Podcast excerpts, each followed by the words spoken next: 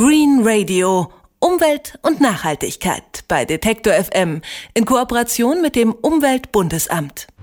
Die Zinsen sind so niedrig, dass sich das klassische Sparbuch kaum noch lohnt und deshalb suchen viele Sparer nach neuen Möglichkeiten, ihr Geld anzulegen.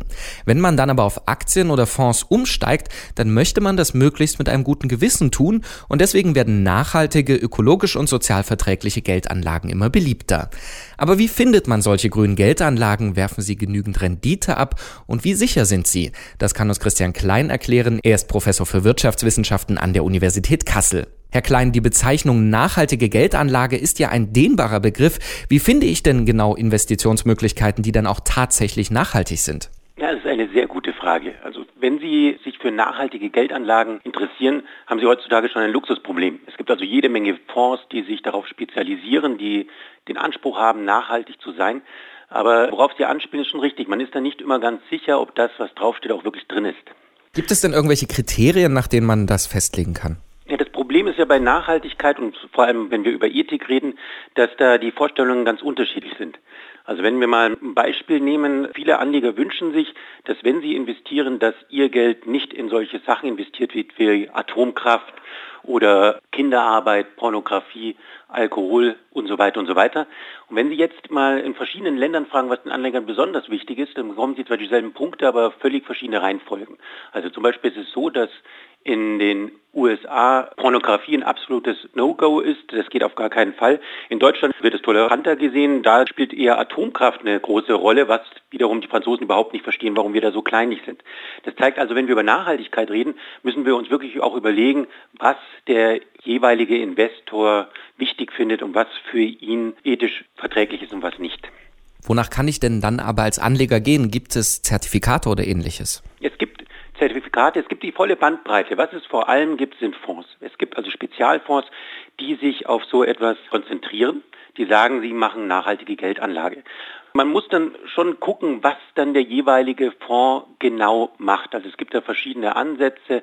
Es gibt welche, die mit Ausschlusskriterien arbeiten, die eben sagen, in das und das und das investieren wir prinzipiell nicht. Es gibt welche, die so einen Best-in-Class-Ansatz verfolgen. Das bedeutet, ich investiere zwar in Atomkraft, aber dann nur in Unternehmen, die in diesem Bereich dann besonders positiv auffallen, indem sie zum Beispiel viel für ihre Mitarbeiter machen. Letztendlich kann man sich im Internet sehr, sehr gut informieren und ja, natürlich der Bankberater sollte da Ihr Ansprechpartner sein, wobei wir eine Umfrage gemacht haben und herausgefunden haben, dass viele Anleger sich von ihren Bankberatern diesbezüglich äußerst schlecht beraten fühlen. Da gibt es anscheinend noch jede Menge Nachholbedarf. Sie haben ja schon erwähnt, dass es eine große Bandbreite und ein großes Angebot gibt. Aber wie groß ist denn der Anteil dieser Anlagen am Markt? Also wenn man die absoluten Zahlen ansieht, ist es schon beeindruckend. Also wir sprechen hier über 710 Milliarden Euro, die der Gesamtmarkt ausmacht. Im Prozent ist es verschwindend gering. Also 2010 waren das so unter ein Prozent die in nachhaltige Geldanlagen investiert wurden. Was wir aber beobachten können, ist, dass der Anteil wirklich rapide steigt von Jahr zu Jahr. Die Nachfrage wird groß, das Interesse wird groß. Wir haben auch ja wirklich institutionelle Investoren, die sich jetzt dafür interessieren. Also es gibt zum Beispiel die Kirchen, die auf jeder Menge Geld sitzen und die auch sagen, sie müssen natürlich genau gucken, worin sie diese Gelder anlegen. Aber auch Lebensversicherungen, die eben erzählen, dass ihre Kunden nach so etwas fragen. Also meiner Meinung nach ist das ein gigantischer Markt, der in den nächsten Jahren auch ein sehr, sehr großes Wachstum erleben wird. Und bei aller Nachhaltigkeit, es geht natürlich um Geldanlagen, da möchte man natürlich auch ja eine Rendite damit machen. Sie haben aktuell eine große Studie zu diesen grünen Geldanlagen gemacht. Man sagt ja immer oft, dass die zwar eben nachhaltig und moralisch gut sind, aber dass man keine Rendite damit macht. Wie ist denn das? Ja, und das ist so ein Punkt, den ich absolut nicht nachvollziehen kann. Das stimmt nämlich nicht. Also wir haben uns ganz, ganz viele empirische Untersuchungen angesehen und was die gemein haben, ist, dass sie nichts gemein haben. Also es kommt je nachdem, was man anschaut, wie man es anschaut, in welchem Zeitraum es anguckt, völlig verschiedene Ergebnisse zutage. Also manchmal hat man bei nachhaltigen Geldanlagen eine Überrendite, manchmal ist es ein bisschen weniger und so weiter. Wenn man es aber zusammenfasst und einen wichtigen Punkt mit reinnimmt, nämlich das Risiko. Es ist ja völlig klar, dass je mehr Risiko Sie eingehen, desto mehr Rendite erwarten Sie. Wenn man das also mit einbezieht, kommt raus, dass Sie keinen Nachteil haben, wenn Sie nachhaltig investieren.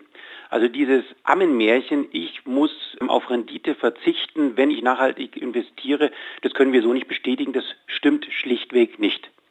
Risiko ist ein gutes äh, Stichwort, denn kürzlich hat der Windkraftanlagenhersteller Procon Insolvenz angemeldet und viele Anleger haben natürlich Geld dabei verloren. Wie sicher sind denn diese grünen Geldanlagen? Wir müssen jetzt ein bisschen aufpassen. Sie reden jetzt gerade von grünen Geldanlagen und grüne Geldanlagen sind ja nur ein Unterteil von nachhaltigen Geldanlagen. Also wenn Sie sich zum Beispiel einen nachhaltigen Fonds kaufen, dann ist der genauso sicher wie jeder andere Fonds auch. Das bedeutet auch, wenn der Emittent des Fonds pleite geht, haben Sie keinen Nachteil, denn das ist Sondervermögen und so weiter und so weiter. Ihr Geld ist sicher. Punkt.